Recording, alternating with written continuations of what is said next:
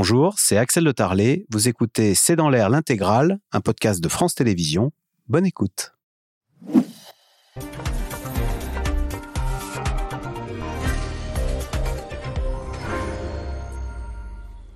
Bonsoir à toutes et à tous. 800 000 manifestants à Paris selon la CGT. C'est un record depuis le début du mouvement et c'est quasiment deux fois plus que les 450 000 manifestants décomptés la semaine dernière par la même CGT.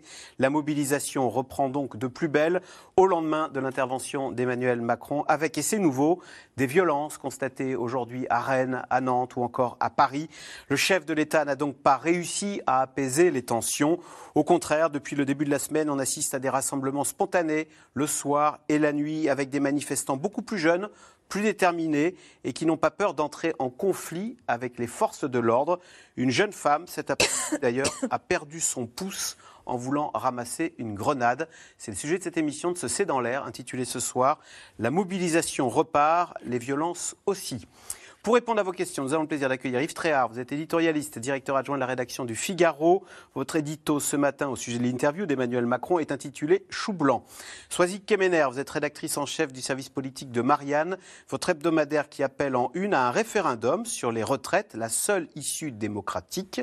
Emmanuel Anison, vous êtes grand reporter à l'Obs. Vous revenez de la manifestation. Vous nous raconterez, à lire sur le site du magazine, votre reportage.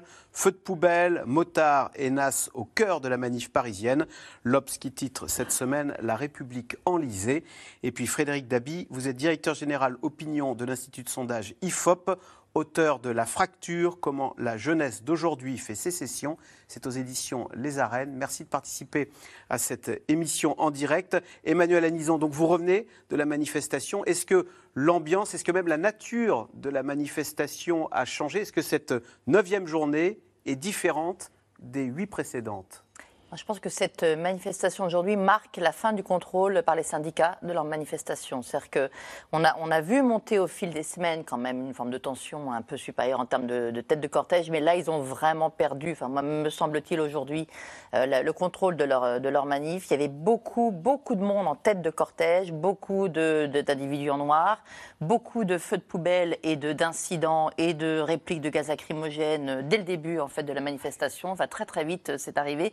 Et j'ai senti, et on sentait une tension, et en discutant aussi avec les, journalistes qui ont l'habitude d'être sur le terrain, tous on sentait qu'il y avait une tension qui était nouvelle en fait, euh, vraiment sur cette manifestation, ce qui n'augure rien de bon parce qu'il y a ensuite euh, euh, après euh, la fin officielle à Opéra, euh, c'est-à-dire la fin de la manifestation déclarée, la suite, dont on a vu depuis ces derniers jours qu'elle était généralement assez violente. Et on sait, il, est, il est prévu clairement que cette manifestation déclarée ne s'arrête pas à 19h. Emmanuel Alizan, je crois que vous avez suivi la plupart, la quasi-totalité des, rassemblements Gilets jaunes, est-ce que, y avait un est-ce que ça vous a rappelé par certains aspects euh, ce qui se passait lors des euh, rassemblements de Gilets jaunes cet après-midi? Oui, hélas.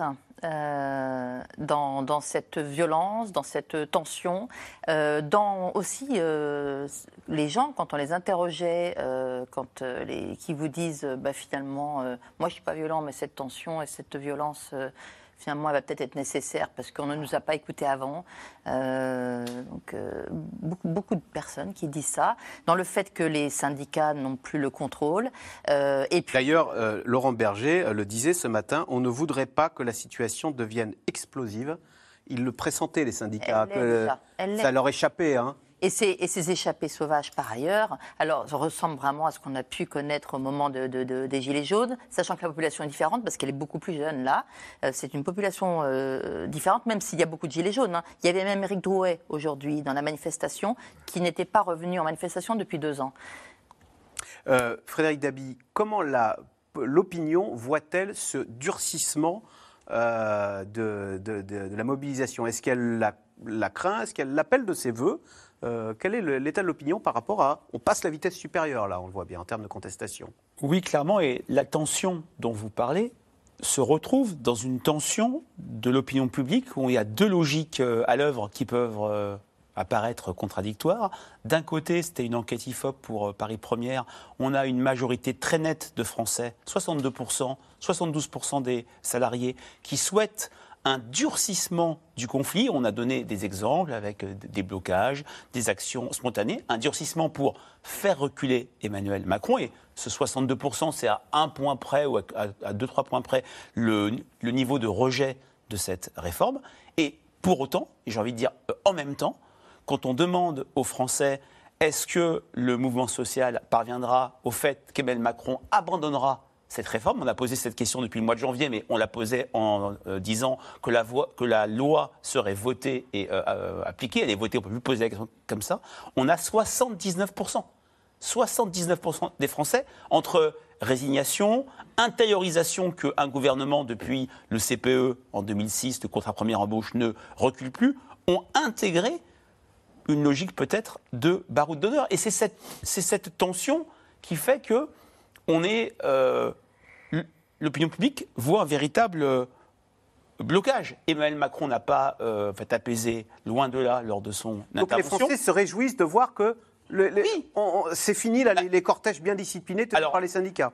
Pas tout, euh, pas euh, tout à fait. Ils ont beaucoup en fait, euh, apprécié ces manifestations moi, que j'appelais retour vers le futur, c'est-à-dire les manifestations classiques, ritualisées, qu'on n'avait plus connues depuis 2015, depuis 2016, depuis la loi, de, la loi travail, depuis, depuis, le 1er mai 2016 avec les Black Blocs qui avaient brûlé à McDonald's, etc. Mais il y a un tel rejet de cette, de cette réforme que on souhaite un durcissement du conflit. Alors, dans la question qui a été posée, le mot violence n'a pas été cité. Mais durcissement, il y a un imaginaire euh, autour de radicalité, de radicalisation. Les blocages sont les bienvenus. Voilà. On est dans cette logique. Mais ce qui est très très frappant, et ça peut, ça peut apparaître, j'en ai conscience contradictoire, que 8 Français sur 10 disent non, mais finalement, il ne lâchera pas cette réforme ah. pour toutes les raisons euh, que euh, l'on connaît. Et c'est vrai que d'un côté, on a eu du carburant à cette mobilisation après l'épisode 49-3, euh, vote de la motion de censure qui échoue à neuf voix près intervention présidentielle qui a été dans une hum, véritable hum. continuité. C'était souvent les mêmes mots qu'il avait prononcés le 31 décembre lors de ses vœux. Le chemin démocratique, c'était le terme de son communiqué d'il y a maintenant deux jours. Donc il y a un sentiment de blocage et de, de comment dire de points de bascule ou d'entre-deux que j'ai rarement vu. Euh, Kemener, est-ce que le fait nouveau cette semaine, parce qu'on en parlait depuis longtemps, mais on ne l'avait pas encore constaté, c'est la jeunesse. Et la jeunesse, on dit, c'est un peu comme le dentifrice. Une fois qu'elle est sortie du tube, c'est très difficile de la, de faire rentrer.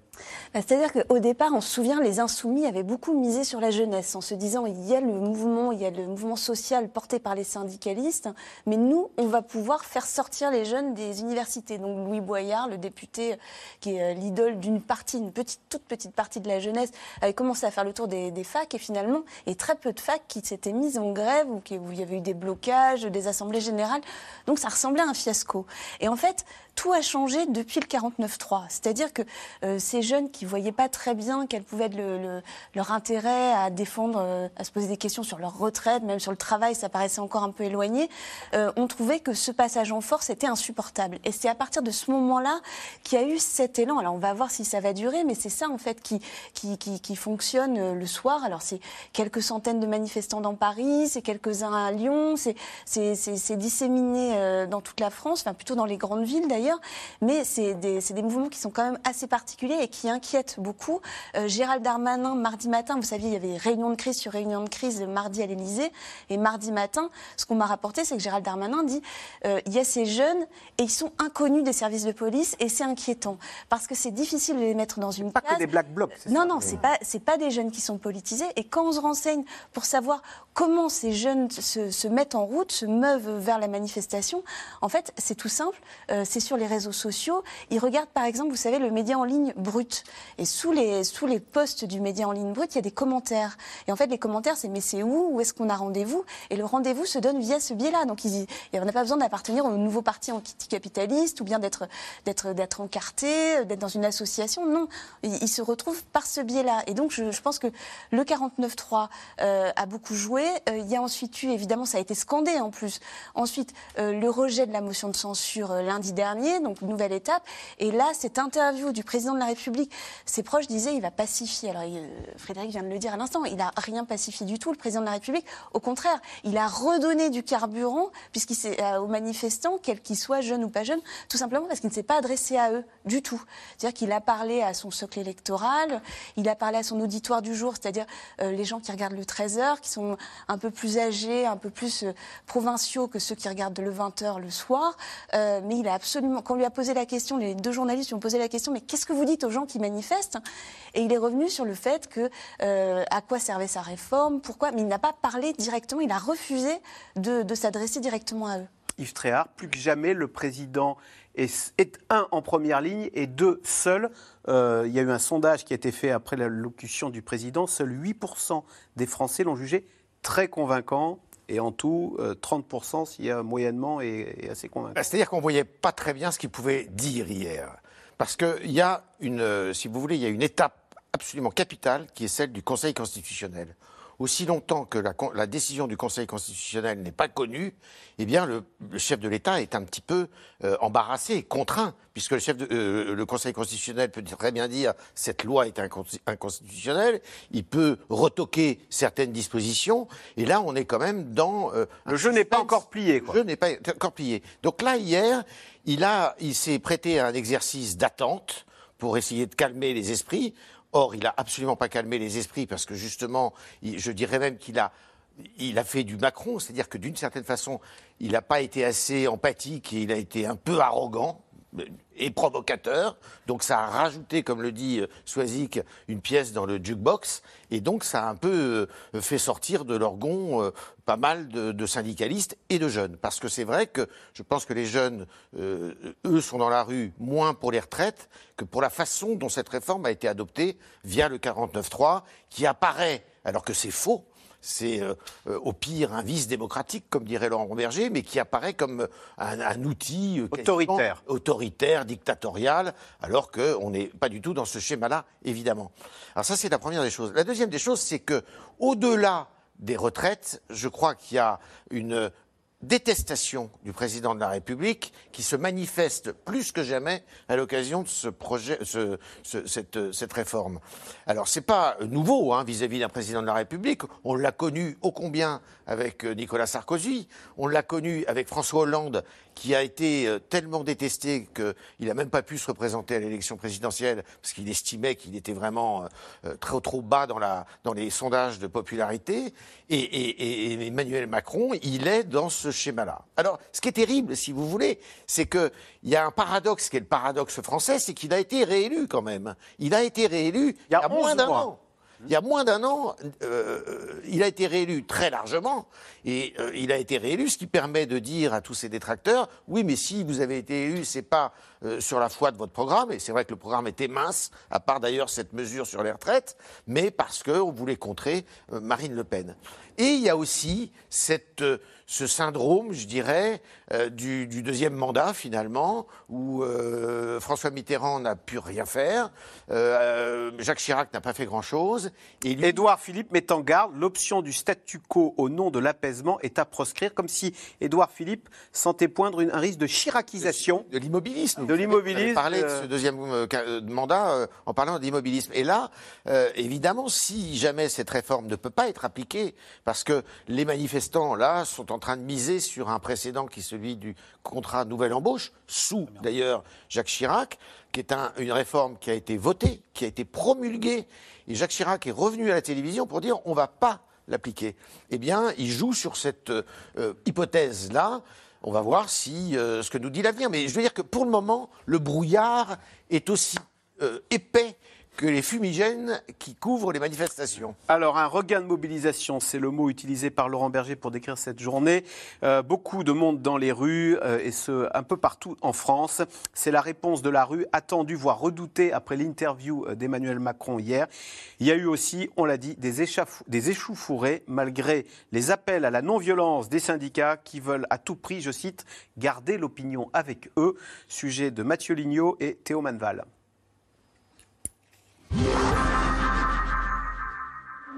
24 heures après l'interview du président, la réponse de la rue. Foule importante dans la plupart des grandes villes et à Paris cet après-midi. Le maintien inflexible de la réforme des retraites a semble-t-il galvanisé les manifestants. Il croit qu'on gère un pays comme une entreprise, sauf qu'il ne peut pas licencier le peuple. Par contre, le peuple peut le licencier. Et moi, je lui dis chiche de passer aux élections, puisqu'il dit j'ai été élu pour ça. Eh ben, chiche, repasse aux élections. Il ne nous représente pas. C'est notre président de la République, il ne nous représente pas du tout, il n'écoute pas son peuple, il a bafoué de la main toutes les questions qui lui ont été posées. Il est arrivé comme d'habitude avec ses réponses prédéfinies. Et finalement, ce n'est pas un dialogue. Les syndicats estiment avoir rassemblé plus de monde que le 31 janvier et insistent sur l'exemplarité de la rue quand le chef de l'État dénonçait les violences de certains factieux. Est-ce que j'ai l'air d'être un factieux En général, je suis plutôt calme, serein, déterminé. Nous, à l'UNSA, vous savez, on est pour la République et pour la démocratie. Voilà, donc on défendra toujours la République et la démocratie. La fin de non-recevoir euh, du président de la République hier, elle a, euh, elle a dopé euh, la mobilisation. Donc il faut en tenir compte. Donc d'une façon tout à fait calme, tout à fait pacifique, on continue de dire au président de la République, mettez sur pause. En plus des manifestations, de très nombreux blocages et actions surprises ont eu lieu dans tout le pays. Gare bloquée à Quimper, Marseille ou ici Paris par des manifestants sur les voies. L'accès à l'aéroport Charles de Gaulle a également été bloqué ce matin par des militants CGT. Les voyageurs ont dû rejoindre le terminal à pied, certains solidaires du mouvement. C'est normal que des gens euh, euh, défilent, fassent grève, nous embêtent un peu pour marquer euh, leur mécontentement. Un mécontentement parfois exprimé plus violemment. À Lorient, les poubelles de ce commissariat ont été incendiées cet après-midi en marge de la manifestation. Heures et vitrines brisées également à Rennes ou Nantes, où des manifestants ont saccagé le tribunal administratif. Ce matin, barricades en feu sur la rocade de Toulouse et blocage routier toute la journée dans de nombreuses régions, du Périgord à la Picardie. On a un gouvernement complètement illégitime qui est quasiment vaincu, qui est déjà à genoux. Donc l'énergie, elle est là. On sait qu'on va gagner. Le gouvernement n'a plus aucune force. Donc on sait qu'on va gagner. Il n'y a pas besoin de chercher de l'énergie, on l'a. Dans l'énergie et l'éducation, enfin, 25% de grévistes chez EDF, 40 à 50% dans les écoles primaires selon les syndicats, et plus de 400 lycées bloqués dans le prestigieux Louis le Grand à Paris. Alors cette mobilisation d'ampleur sera-t-elle un barou d'honneur, le chant du cygne de la contestation? Avant le début des cortèges ce matin, le ministre du Travail l'espérait à demi-mot. À l'issue d'une mobilisation comme celle-ci, il ne faut pas être dans le déni, il ne faut pas penser que l'on va effacer les choses. Il y a un avant, il y a un après. Et il y a un désaccord qui va persister sur la question de l'âge de départ à la retraite. Par contre, il y a des sujets. Et il y a des sujets nombreux qui permettent de, renouer un dialogue. Au sein de l'exécutif, certains imaginent même que la mobilisation s'étiole et que tout rentre dans l'ordre après le week-end. Réponse de Jean-Luc Mélenchon dans le cortège marseillais. On vous annoncera partout le numéro classique du soi-disant essoufflement du mouvement. Il n'aura pas lieu. J'appelle tous ceux qui le peuvent à rallier les grévistes. Aujourd'hui, il faut jeter toutes nos forces dans la bataille. L'intersyndicale décidera ce soir de la suite du mouvement. Selon un sondage Odoxa, les deux tiers des Français souhaitent aujourd'hui qu'il se poursuive. C'est six points de plus que la semaine dernière. Alors, question téléspectateur, Soisy Kemener, combien de temps le gouvernement peut-il tenir face aux manifestations actuelles on s'interroge même sur euh, est-ce que Charles III va bien pouvoir venir en France dimanche soir? Je cite, parce qu'il est attendu au tournant, je cite Sandrine Rousseau ce matin, hier, euh, on va voir Emmanuel Macron, le monarque républicain, qui va recevoir Charles III pendant que le peuple dans la rue est en train de manifester. Je crois qu'il y a un dîner, un dîner, qui est prévu à Versailles. À Versailles lundi soir. Alors d'abord, pour répondre à la première question, le gouvernement a prévu de tenir. Euh, si euh, ces manifestations se poursuivent comme elles le sont aujourd'hui. C'est-à-dire que là, il y a cette manifestation syndicale, c'est la neuvième, hein, euh, les choses, vous l'expliquez, l'atmosphère est en train de changer. Donc pour l'instant, le gouvernement se dit, c'est normal, ça continue et ça ils espèrent évidemment que ça va s'étioler. Mais à ça vient de s'ajouter euh, ce qui se passe le soir, on en parlait tout à l'heure, c'est-à-dire ces jeunes qui se déplacent de façon très mobile, euh, qui sont poursuivis euh, par des, par des policiers qui savent pas trop comment, euh, comment réussir à contenir ces mouvements C'est le spontanés. chat et la souris. hein. Voilà, on va voir combien de temps ça dure. Avec, par exemple, à Paris, des, des- des étudiants qui commencent à manifester rive gauche et puis qui tout d'un coup prennent le métro et vont manifester rive droite. Voilà, il y a des, des choses comme ça que la, la police a du mal à anticiper. Euh, ensuite, il y a ces- ce qui s'est passé euh, dans l'ouest de la France et c'est pas anodin parce que c'est quand même une terre qui est une terre macroniste. hein. Lorient, euh, c'est l'ancienne ville de Jean-Yves Le Drian, l'ancien ministre des Affaires étrangères.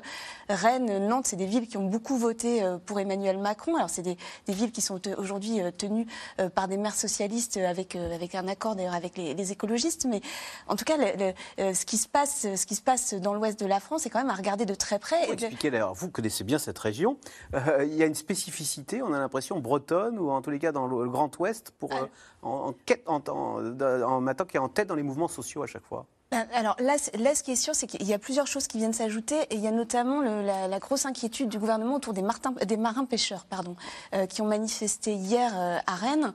Euh, ils ont manifesté, ils ont manifesté de, de façon, de façon assez violente. ça n'a rien à voir avec les retraites. hein. Ça n'a rien à voir avec les retraites, mais ils ont peur d'une addition en fait. Et c'est vrai qu'on est dans, on est dans un contexte, dans un contexte où ça peut, ça peut partir très vite et on peut avoir des coagulations assez inattendues.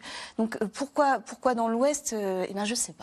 Je sais pas Il y a eu les pourquoi il y a les pourquoi- bonnets rouges, hein, Il y, a- eu- 2013, il y a eu les bonnets rouges, mais pourquoi sur, sur pourquoi ça, c'est maintenant que c'est repris? Je pense que c'est aussi, c'est aussi des villes très étudiantes, euh, donc c'est c'est peut-être. c'est Au lieu de la ça- contestation. Au lieu de la contestation, c'est peut-être ça qui peut jouer. Et pour répondre à votre question, enfin sur, euh, sur Charles Charles III, III, il paraît que les Anglais commencent à dire, on ne Alors, sait pas si on va, on va y aller. hein. alors effectivement, euh, il y, a, il y a cette question de ce dîner hautement symbolique à Versailles lundi soir. D'ailleurs, on commence à murmurer que finalement, ce serait peut-être mieux qu'il soit à l'Élysée. hein. c'est en- c'est un symbole terrible. Versailles? Ah, C'est très dur au moment où vous avez, euh, vous avez en même temps le congrès de la CGT, euh, des manifestations et, euh, et un monarque reçu par, par ce- celui que certains appellent le monarque républicain, c'est-à-dire Emmanuel Macron, le, le président de la République.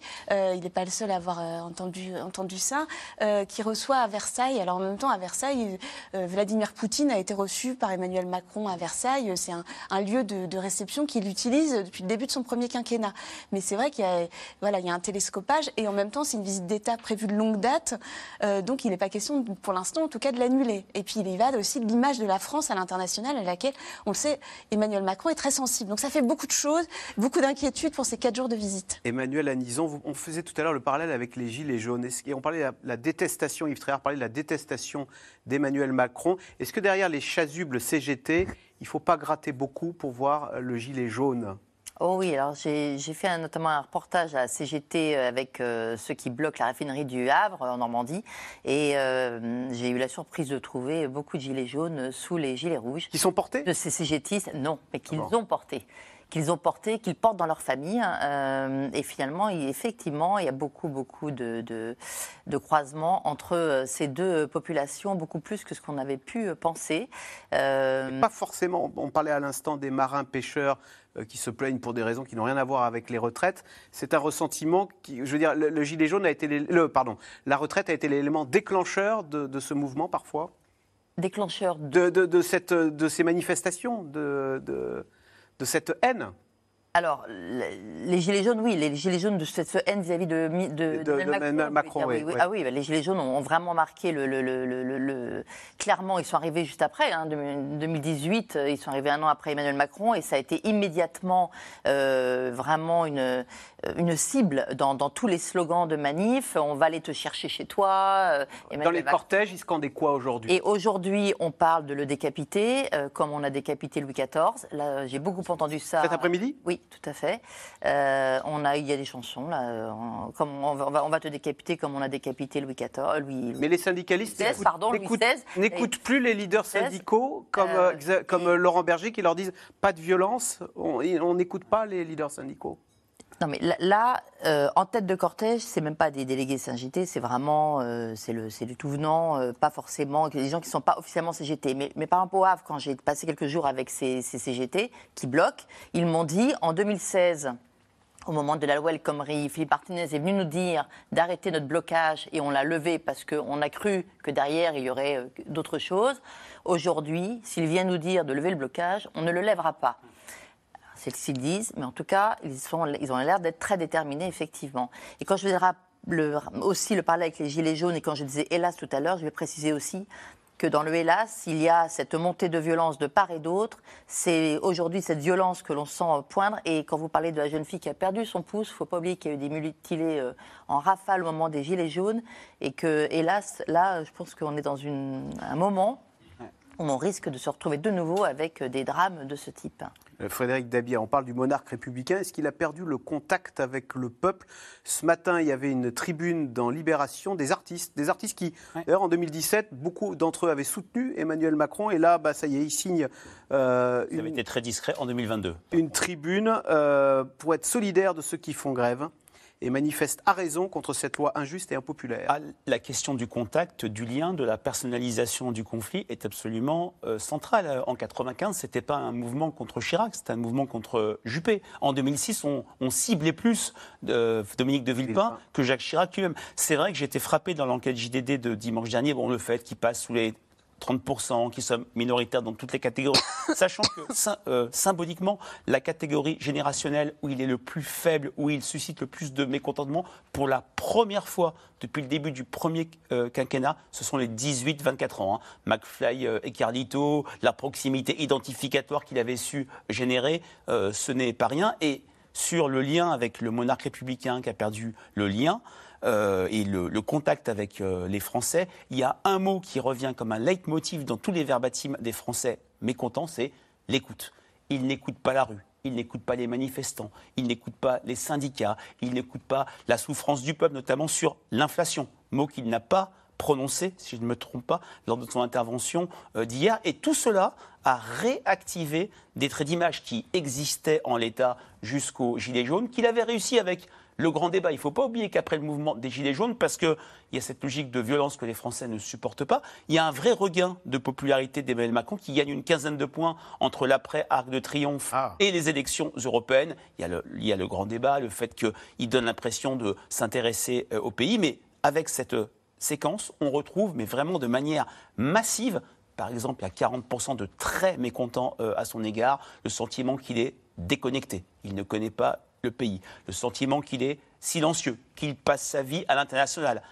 Euh, c'est une critique tout à fait. C'était à Bruxelles d'ailleurs. Mais c'est une critique. Et puis il a été plusieurs fois lors de mouvements sociaux, lors de journées de grève euh, euh, à l'étranger. Et c'est une critique. On ne va pas se cacher les choses. Classique pour un président de la République. Mais il y, a ce, il, y a, il y a ce côté déconnexion le, mépris qu'il avait réussi à mettre de côté parce que pendant le Covid, il a beaucoup parlé, il était là. J'ai en tête euh, un verbatim qui disait il s'est plus occupé de nous, la campagne présidentielle, malgré tout, il a parlé euh, aux Français. Là, on a des, on a des défauts qui, qui euh, existaient dès le début du premier mandat, qui, qui étaient un petit peu euh, tombés, euh, qui étaient plus sous-jacents, qui ont été vraiment réactivés, amplifiés, parce qu'il y a cette tension dans l'opinion publique entre une réforme rejetée comme jamais, l'idée que malgré tout, elle va être euh, imposée. Tout ça, c'est du carburant pour ce pourrissement et cette situation assez étrange qui fait qu'aujourd'hui, la France enlisée, comme vous dites dans, dans l'Obs, on, on ne, on ne voit pas de porte de sortie à part un retrait,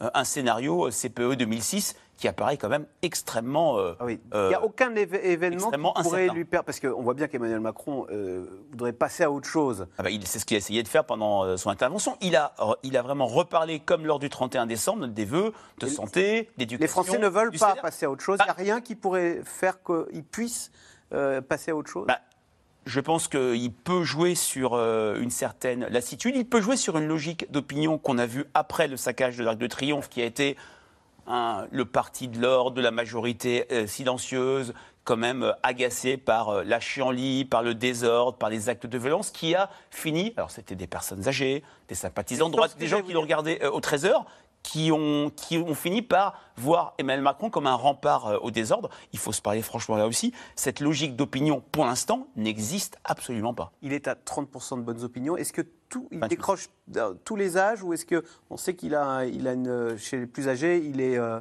il, a, toujours socle? Oui, il a son socle chez les personnes âgées, mais il est minoritaire dans toutes les catégories de population, sauf ses électeurs du 10 avril, mais même dans son électorat du 10, du 10 premier avril, tour on en a un, oui, du premier tour, on en a un sur quatre qui se dit mécontent, et il y a un divorce absolument complet cette fois-ci dans la jeunesse. Alors Yves Tréhard, oui? Je Guillon juste me permettre, par rapport euh, justement à l'époque Gilets jaunes, il y a cette détestation euh, de la figure de, du chef de l'État, qui effectivement en plus la nourrit euh, en n'écoutant ni les manifs euh, pacifiques, ni les sondages qui rejetaient la loi, ni la, la- la- la- la marche de- de- du Parlement en fait, puisqu'il n'a il a pas il n'a pas finalement permis que cette, euh, ce, vote aille jusqu'au bout, c'est ce qu'on entend aussi beaucoup. Mais moi, ce que je trouve aussi euh, euh, nouveau, c'est qu'il y a une détestation de l'ensemble du système politique. C'est-à-dire que si on regarde bien aujourd'hui, on attaque les permanences de députés, on attaque même les mairies dans les villes, ce qui n'était pas le cas en 2018. Et c'est vrai qu'alors, Yves Tréhard, en, en 2006, les manifestants s'en prenaient à Dominique de Villepin, en 95, ils s'en prenaient à Alain Juppé. Là, on a l'impression qu'Elisabeth Borne, euh, bah, elle n'est pas dans le match, si je puis dire. D'ailleurs, de fait, hier, avez-vous été surpris? Il, À un moment, euh, il a appelé Elisabeth Borne à élargir sa majorité et il a ajouté derrière J'espère qu'elle y parviendra. Comme si, pardonnez-moi l'expression, il l'a trouvé pas tout à fait euh, au niveau. Oui, parce qu'il y a quelque chose qui a changé avec le quinquennat. La chose qui a changé avec le quinquennat, c'est que le principal interlocuteur du peuple, de la population française, c'est le président de la République. Et euh, le, pendant le quinquennat de, de Sarkozy, c'était Sarkozy. Pendant le quinquennat d'Hollande, c'était C'était Hollande. Et pendant le quinquennat de Macron, les quinquennats de Macron, c'est Macron. Et donc, cette loi, d'ailleurs, cette réforme, elle ne porte ni le nom du ministre de la- du Travail qui s'appelle M. Dussopt, ni le nom de la Première ministre qui s'appelle Mme Borne. Et elle- C'est une loi Macron. Et c'est à Macron de rendre des comptes, et c'est à lui qu'on en veut, et c'est lui qui nous, euh, qui nous demande de travailler plus longtemps. Et c'est ça qui est intéressant d'ailleurs, c'est euh, de voir que on est. Alors là, c'est un sujet pour euh, des historiens extraordinaires. Il y a quelqu'un qui a théorisé tout ça, qui s'appelle Michel Vinocq, qui est un grand historien, et qui vous dit que ce peuple, ce peuple français, il est incontrôlable. On n'a jamais réussi, et c'est un, un peuple d'ailleurs qui ne change. De Gaulle le disait. avec que- mais le de Gaulle- 258 et combien, fromages. Et combien et, et- et ce peuple ne, ne, ne change, ne peut se transformer et ne peut se réformer que par euh, la révolution, la contestation, la chienlit. C'est exactement ça. Et c'est vrai, on ne connaît pas une réforme qui soit une réforme d'importance qui est, euh, euh, eh bien, qui soit passée comme ça par le consensus. Jamais, jamais. Et celle-là, pardonnez-moi de vous le dire, c'est une réformette par rapport d'ailleurs à ce qu'elle était à l'origine. Donc maintenant, euh, Donc, quand vous écoutez, s'il y a la chienlit dans la rue, c'est la preuve que Emmanuel Macron est à, euh, fait des- est à, à la réforme. Oui, mais- oui, bien sûr, c'est c'est lui qui est derrière cette réforme, évidemment, mais le problème, c'est qu'il l'a très très mal, on va pas revenir là-dessus, mais qu'il a très très mal vendu, il l'a très très mal promu, il a changé de pied mille fois pour l'expliquer par rapport à, euh, au début de son arrivée à l'Élysée il y a six ans. Alors après, comment on sort de là? Il est là le sujet. Comment on sort de là? Et là, personne n'a la clé. Alors effectivement, vous dites, on pourrait changer de Premier ministre. Et ça, c'est extraordinaire parce que hier, il l'a plus ou moins suggéré, président de la République. Il a écarté dissolution, il a écarté référendum, mais il a dit, la Première ministre à qui je demande, euh, d'abord c'est elle qui a, on a compris que c'était elle qui avait choisi le 49-3. Personne ne le croira ça. Deuxièmement, euh, c'est à elle Il d'élargir. été- il a manqué d'élégance à son endroit. Ah bah, euh, pour le moins de sincérité. Il, a, il lui a demandé, d'honnêteté plutôt, il, lui a demandé d'élargir la majorité. Attendez, la majorité, comment vous voulez l'élargir Jusqu'aux écologistes? Mais c'est une, affaire qui est complètement invraisemblable. Euh, et il lui demande de lui pré- pré- présenter un nouveau programme de, de réforme et de gouvernement. Alors que si cette réforme-là passe pas, on voit mal comment ils pourront l'enjamber.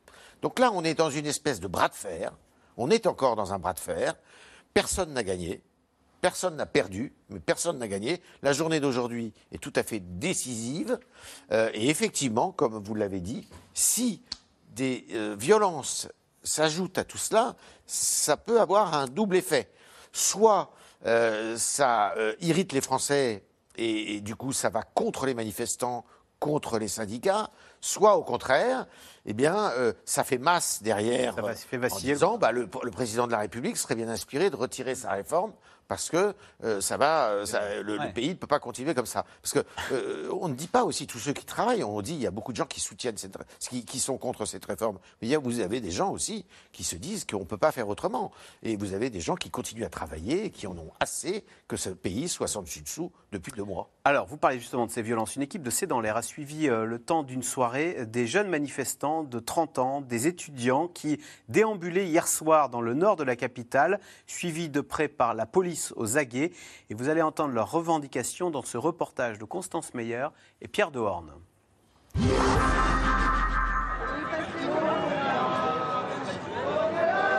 est 18h et pour eux, une deuxième journée commence dans les rues de Paris. Il y a du monde quand même finalement. Éléonore a 22 ans. Entre ses cours à Sciences Po, elle mène la bataille contre la réforme des retraites avec un syndicat d'étudiants. Cela fait déjà quatre soirs qu'elle se rend aux manifestations spontanées. Le matin, on est sur des blocages de fac. Euh, après, on continue à bloquer, à tracter euh, toute la journée. Et puis le soir, on va au rassemblement, on va aux manifestations spontanées euh, qui, euh, qui ont lieu. Il y a vraiment quelque chose qui se passe. Et surtout, ce passage en force, ça a été la goutte de trop pour les jeunes qui, effectivement, sont beaucoup plus présents dans la rue euh, depuis, euh, depuis jeudi. À 60 ans, Comme Tom, on s'est battu pour la gagner, on se battra pour la regagner. à 24 ans, il est déterminé à donner de la voix face à un gouvernement qu'il juge sourd. Il le sait hein, qu'il est tout seul. Et c'est pas grave, je continue. Moi, j'appelle ça un dictateur ou un roi, enfin, un comportement dictateur ou de roi. Dans ce pays, les rois, c'est généralement mal fini. La tombée de la nuit ne disperse pas le cortège. Dans la foule, beaucoup de visages juvéniles, des étudiants, des jeunes salariés, parfois politisés. Là, on est parti d'une réforme mais ça se transforme en crise démocratique, politique globale, et les gens le, le voient bien, le comprennent. Et nous, voilà, quand, je vous disais que justement, des gens qui normalement ne sont pas du tout euh, dans les manifestations, etc., commencent à, euh, voilà, nous envoyer des messages en nous demandant quand est la prochaine manif, etc. On voit aussi que voilà, des, artistes, des influenceurs commencent à rentrer aussi dans, la contestation de cette réforme. Donc euh, je pense qu'il y a une vraie génération 49.3 qui va naître dans cette période. Une génération aussi portée par des jeunes syndicalistes engagés depuis le début de ce combat. Comme Clément. Ce cheminot de 24 ans n'en est pas à sa première grève et connaît le prix à payer. Euh, Là, on va arriver à 12 jours. Ça a représenté en gros la moitié de mon salaire. Donc, euh, je vais toucher peut-être 700 euros à la fin du mois. Et si on continue, bah, on descendra à 300, 400. Ça dépendra. Mais moi, je suis prêt à claquer un mois ou deux mois de salaire, il a pas de souci. Des payes à 24 euros, j'en ai déjà eu, c'est pas un problème. Ça fait 11 jours qu'on se lève le matin à 3h15 pour organiser des piquets, pour organiser des actions, des blocages. Et on n'est toujours pas écouté. Donc on se demande bah, jusqu'à où il va falloir en aller. On voit que la radicalisation elle monte dans les rues. Et je pense que nous, on pense en tout cas que c'est pas la solution. On ne sait pas quelle ampleur va prendre la suite du mouvement en tout cas, mais ça peut faire peur. Hier soir, la nuit a été relativement calme. Quelques poubelles incendiées, des barricades érigées pour ralentir les forces de l'ordre et seulement trois personnes interpellées à Paris, bien loin des centaines d'arrestations, parfois musclées, des nuits précédentes. Claire Jacquin en a été témoin. Vous allez faire quoi avec ça Vous allez faire quoi Là, il me menace avec euh, son gaz lacrymo.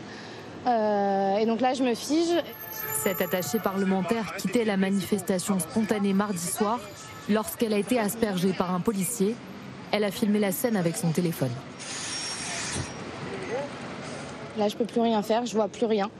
Et là, il me pousse, il me bouscule encore. Et donc là, il y a des passants qui sont venus me protéger et qui m'ont mis à l'écart. Euh, on voit hein, que je, je peux plus, je, voyais plus rien. J'ai dû me mettre à terre pendant 15 minutes, je pouvais plus ouvrir les yeux. La casse, elle vient pas de notre côté. Alors oui, il y a des poubelles brûlées. C'est pour rendre aussi visible l'action. Là, ce qui est en train de se passer, c'est vraiment la censure populaire. Mais euh, ce qui est intéressant de voir, c'est qu'en fait, il y a une détermination et on sent que euh, en fait, la ligne d'arrivée, est toute proche et qu'en fait, on va gagner. Et en fait, il y a vraiment cet espoir dans les rues. Un espoir qui nourrit les cortèges, mais jusqu'à quand? Ces manifestants promettent de défiler tant que le projet ne sera pas retiré. Question téléspectateur Frédéric Dabi, c'est euh, Loïc dans les Bouches du Rhône. La démocratie n'est-elle pas en danger quand les citoyens doivent se radicaliser pour être écoutés par leurs dirigeants? C'est vrai qu'on a des citoyens maintenant qui manifestent le jour avec des manifestations euh, spontanées, des rassemblements, et la nuit euh, avec des jeunes qui harcèlent, enfin, ou qui entendent en- rendre visible leur mécontentement. Oui, il y a deux scènes, hein, la, la scène de jour et la euh, scène de nuit. Et c'est vrai que le fait qu'il y ait beaucoup de jeunes, ça ne m'étonne pas quand on voit le rapport des jeunes à la, des- à la démocratie. hein. Quand on voit les, les enquêtes IFOP Nouvelle Vague, c'est-à-dire les enquêtes faites depuis les années 50 avec euh, Françoise Giroud, on voit que l'attachement à la démocratie n'a jamais été aussi faible dans l'enquête euh, récente de 2021. faut pas oublier qu'il y a à peine 11 mois, c'était le premier tour de l'élection présidentielle et pour la première fois, on a eu un taux d'abstention chez les primo-votants, les, jeunes qui votent pour la première fois au scrutin, qui a atteint 37%, que maintenant une quasi-majorité de jeunes considèrent, sont sur une logique de vanité du vote. Voter, c'est vain. Voter, ça ne sert à rien. Voter, ça ne permet pas de lutter contre les discriminations.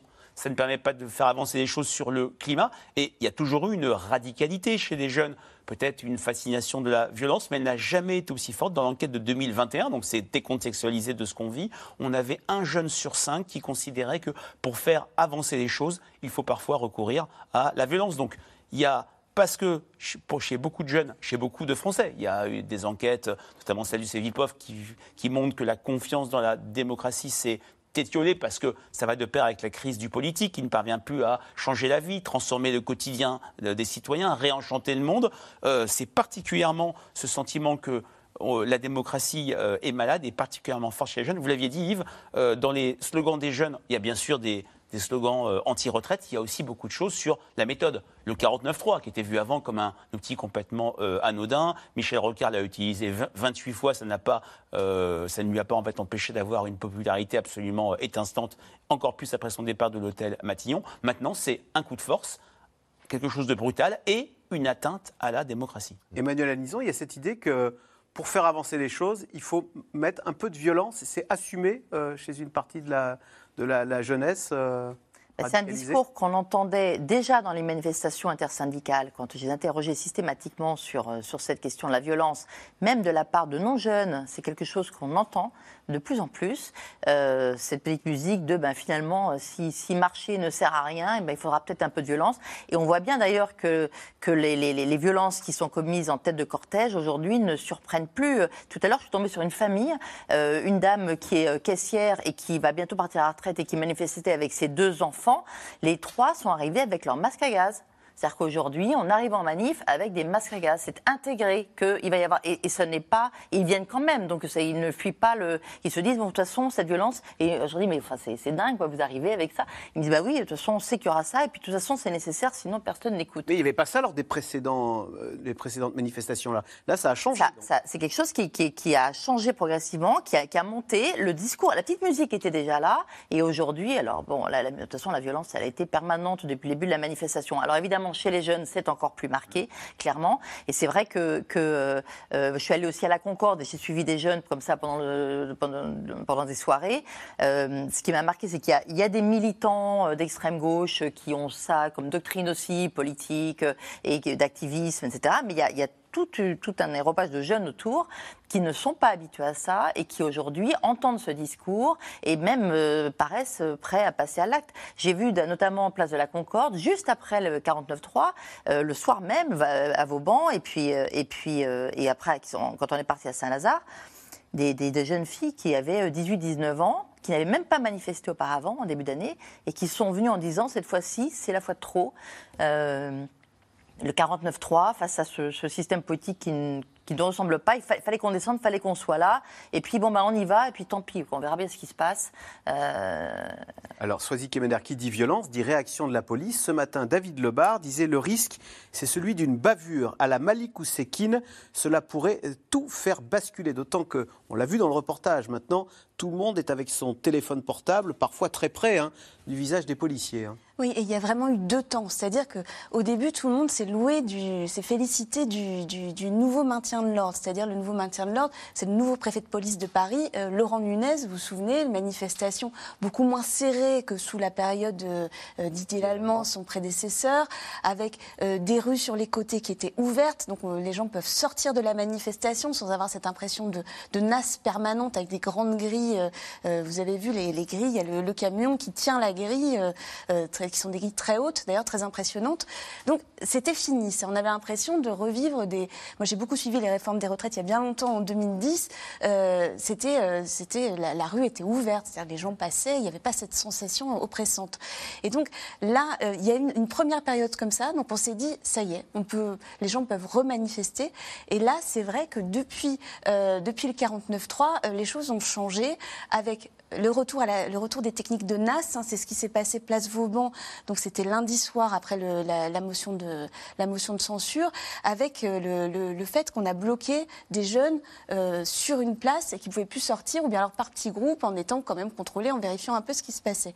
Et donc c'est ces, techniques-là euh, qui font craindre justement qu'il se passe quelque chose, parce qu'effectivement il y a des frictions.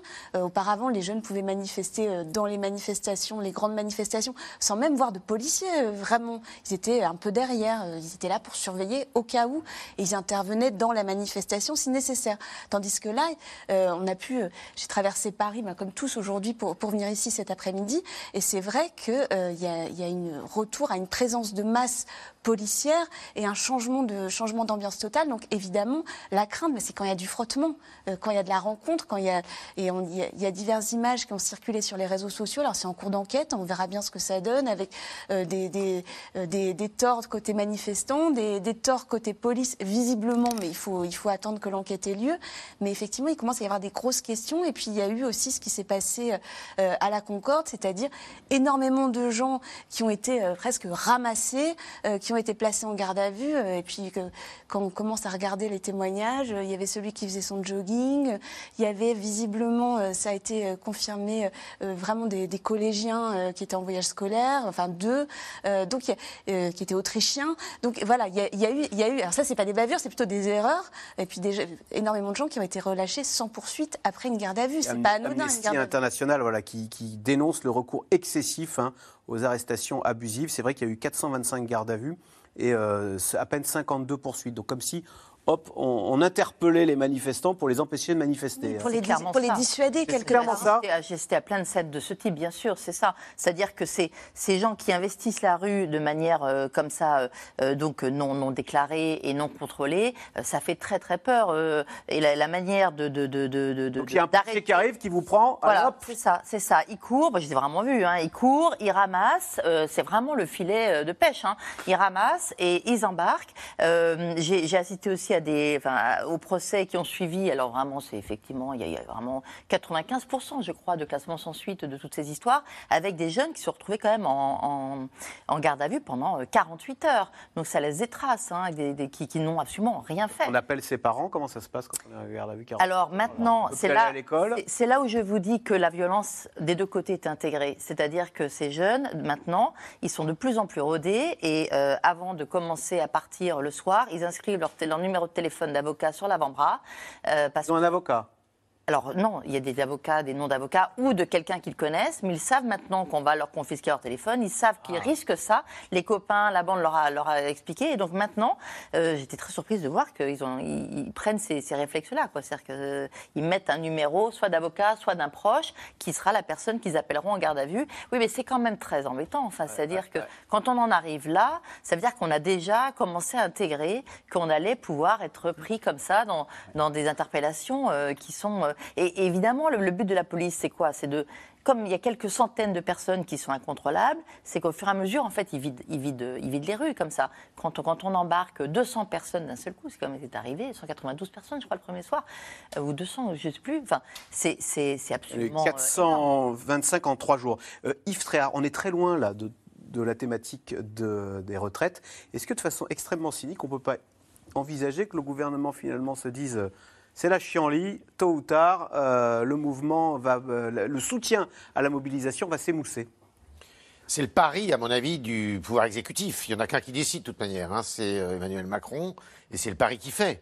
Et je vous rappelle quand même que la réforme de 2010, euh, il y a eu des manifestations pendant plusieurs mois. Et L'opinion soutenait. Très petite importantes. majorité.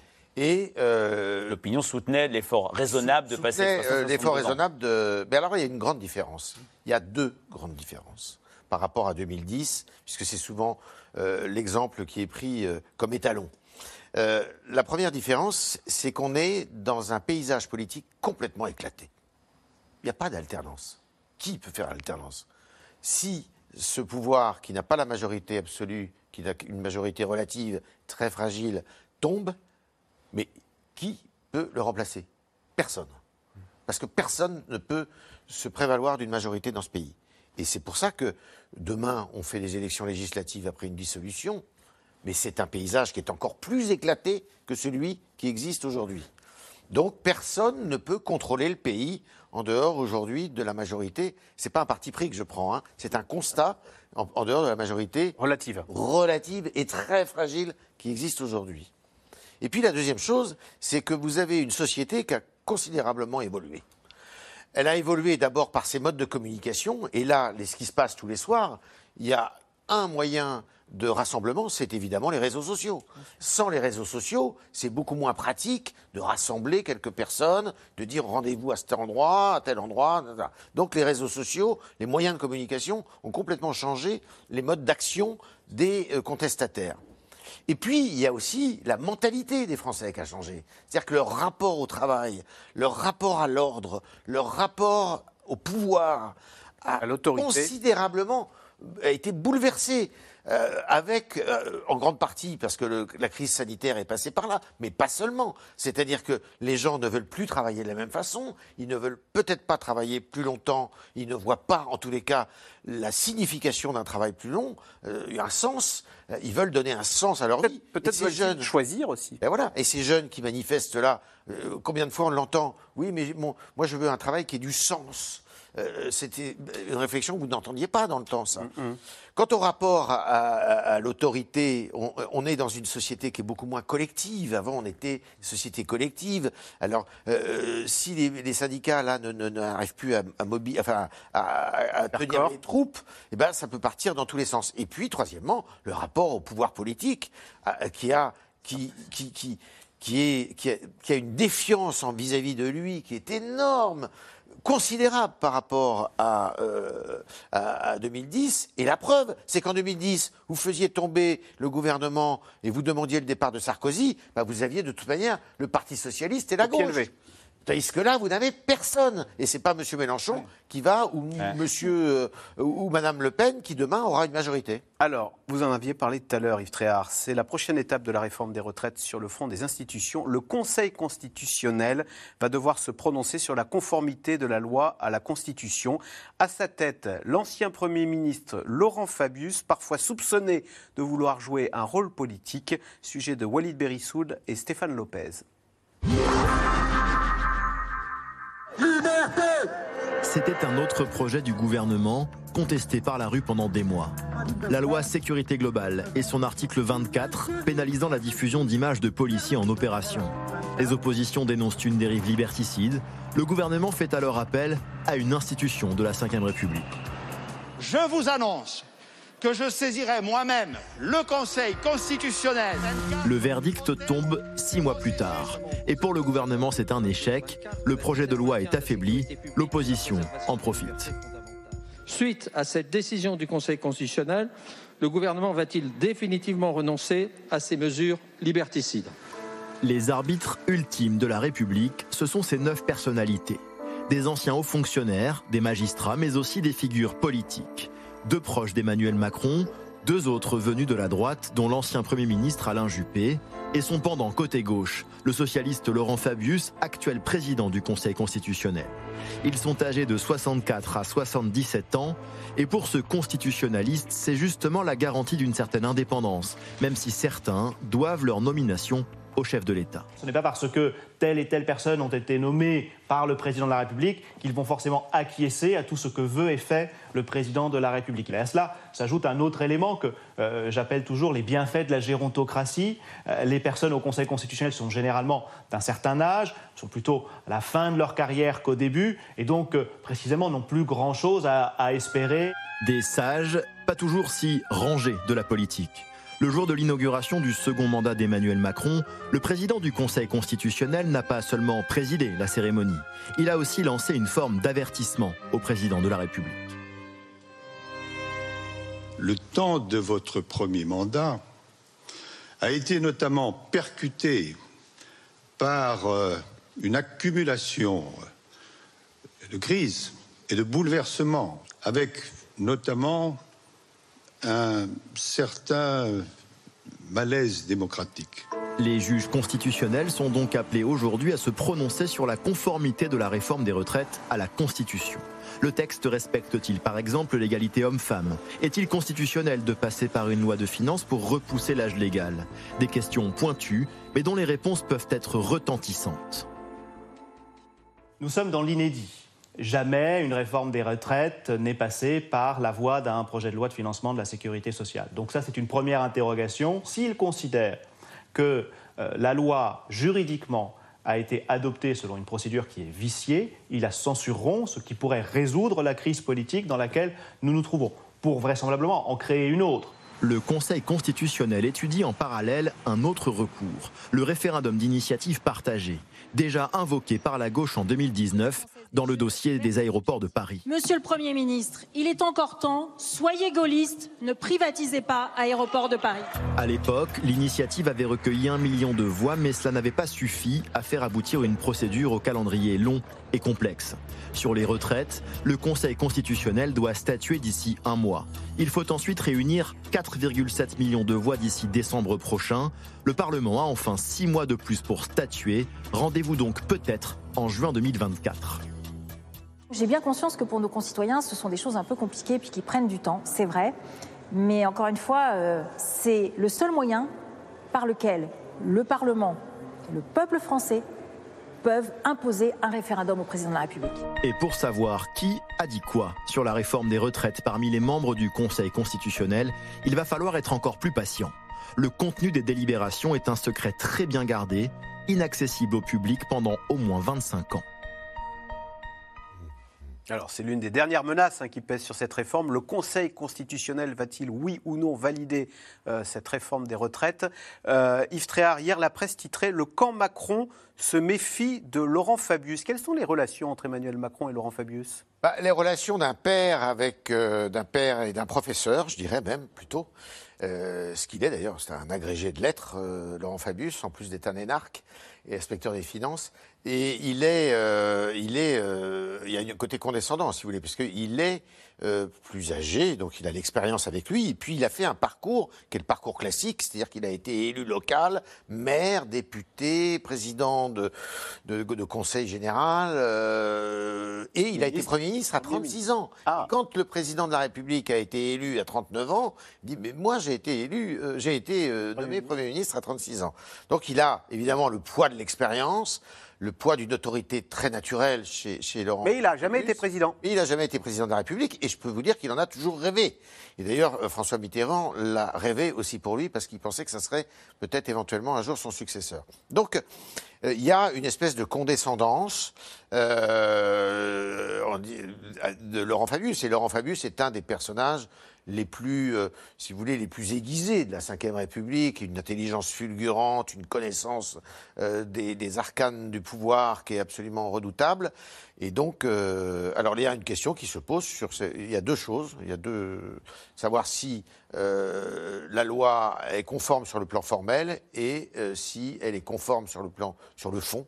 Euh, à la Constitution. Et là, on, va attendre une dizaine de jours. Probablement la semaine prochaine, on aura le verdict. Et je pense que le verdict du Conseil constitutionnel, ça m'étonnerait qu'ils euh, disent que la loi est complètement inconstitutionnelle, mais le verdict du Conseil constitutionnel sera un tournant. Parce que là, euh, je pense que les, syndicats, en tous les cas une partie d'entre eux, si on en croit les paroles de M. Berger, qui se place dans la légalité, et d'ailleurs il est légèrement dans l'illégalité actuellement, parce qu'il ne faut pas euh, oublier que la loi a été adoptée est constitutionnellement adopté. C'est pas parce que vous, utilisez l'article 49.3 que vous êtes hors des clous. L'article 49.3 existe depuis la nuit des temps, depuis la Ve République. Donc, euh, il est dans la légalité. Mais disons que ça pourrait quand même donner du grain à moudre, enfin, donner de, je dirais, euh, de, redonner de l'autorité au pouvoir exécutif.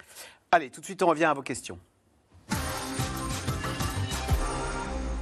Emmanuel Anison, c'est Fabienne en Seine-Saint-Denis qui s'interroge. La contestation est-elle dirigée contre la réforme ou contre Emmanuel Macron?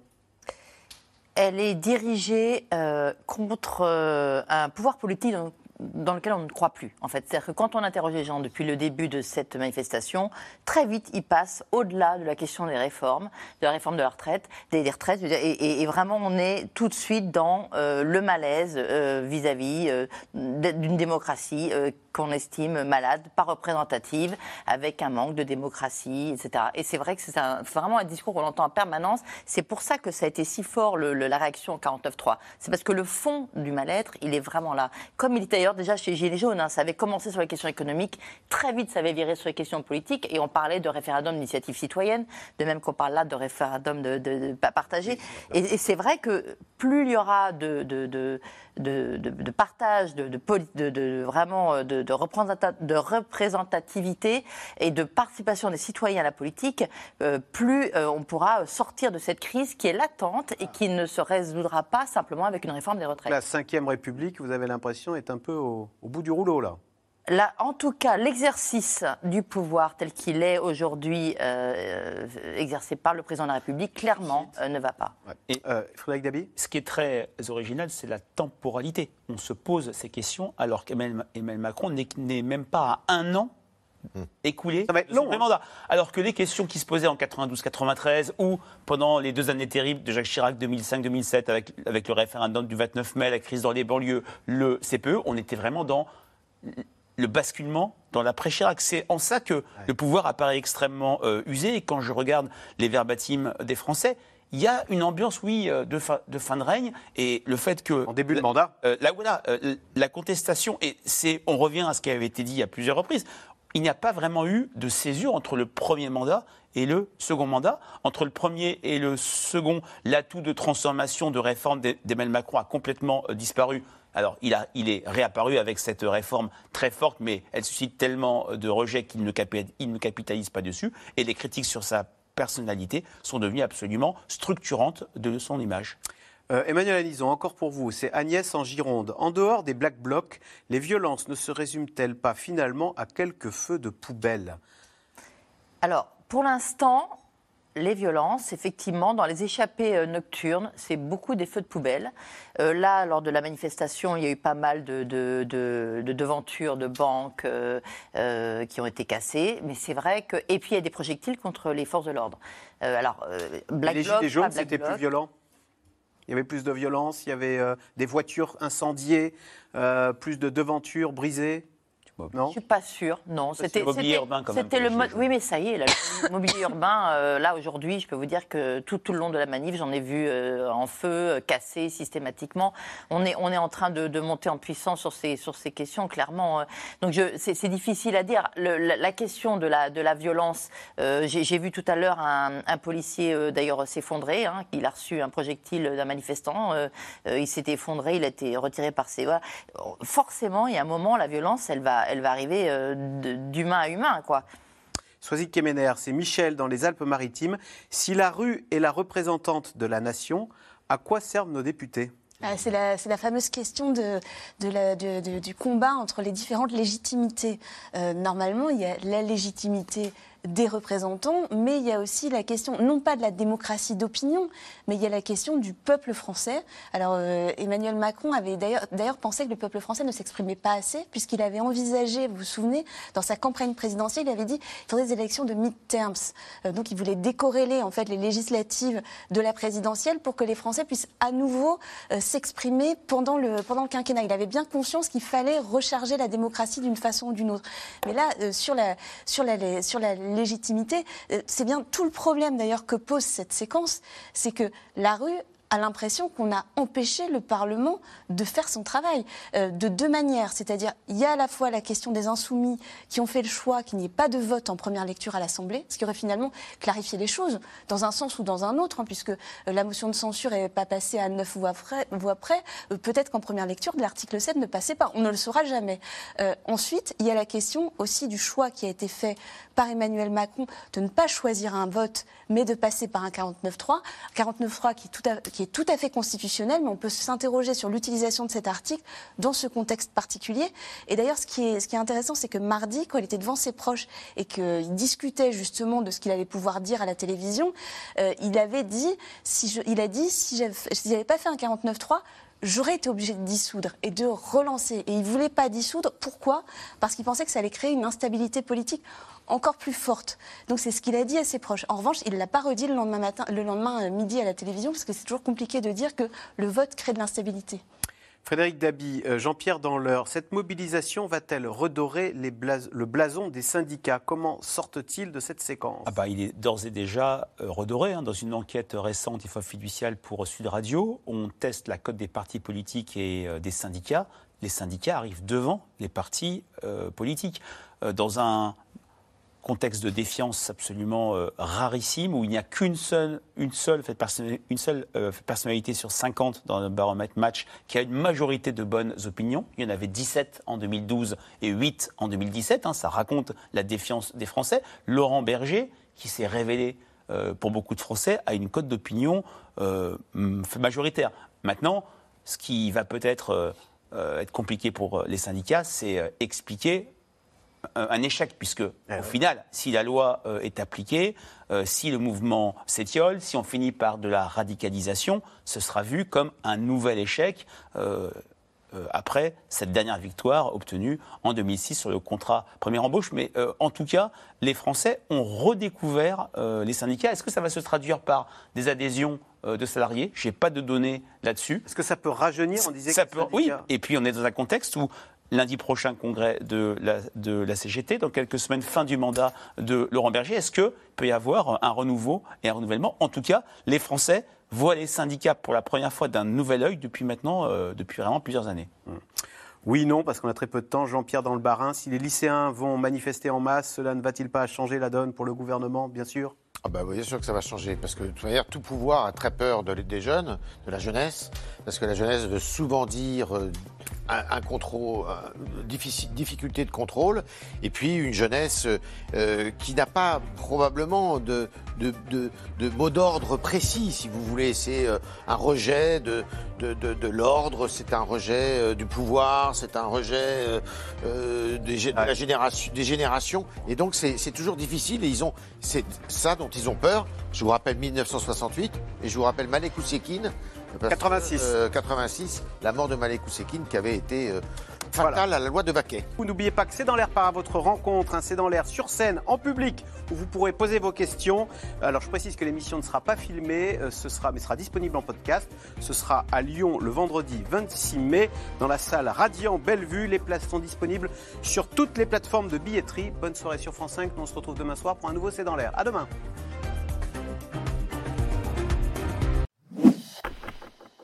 Merci d'avoir écouté C'est dans l'air. Comme vous le savez, vous pouvez désormais écouter l'intégrale, mais aussi l'invité ou vos questions à nos experts. Tous ces podcasts sont disponibles gratuitement sur toutes les plateformes de streaming audio. Et pour le replay vidéo, c'est sur France.tv, bien évidemment. À bientôt.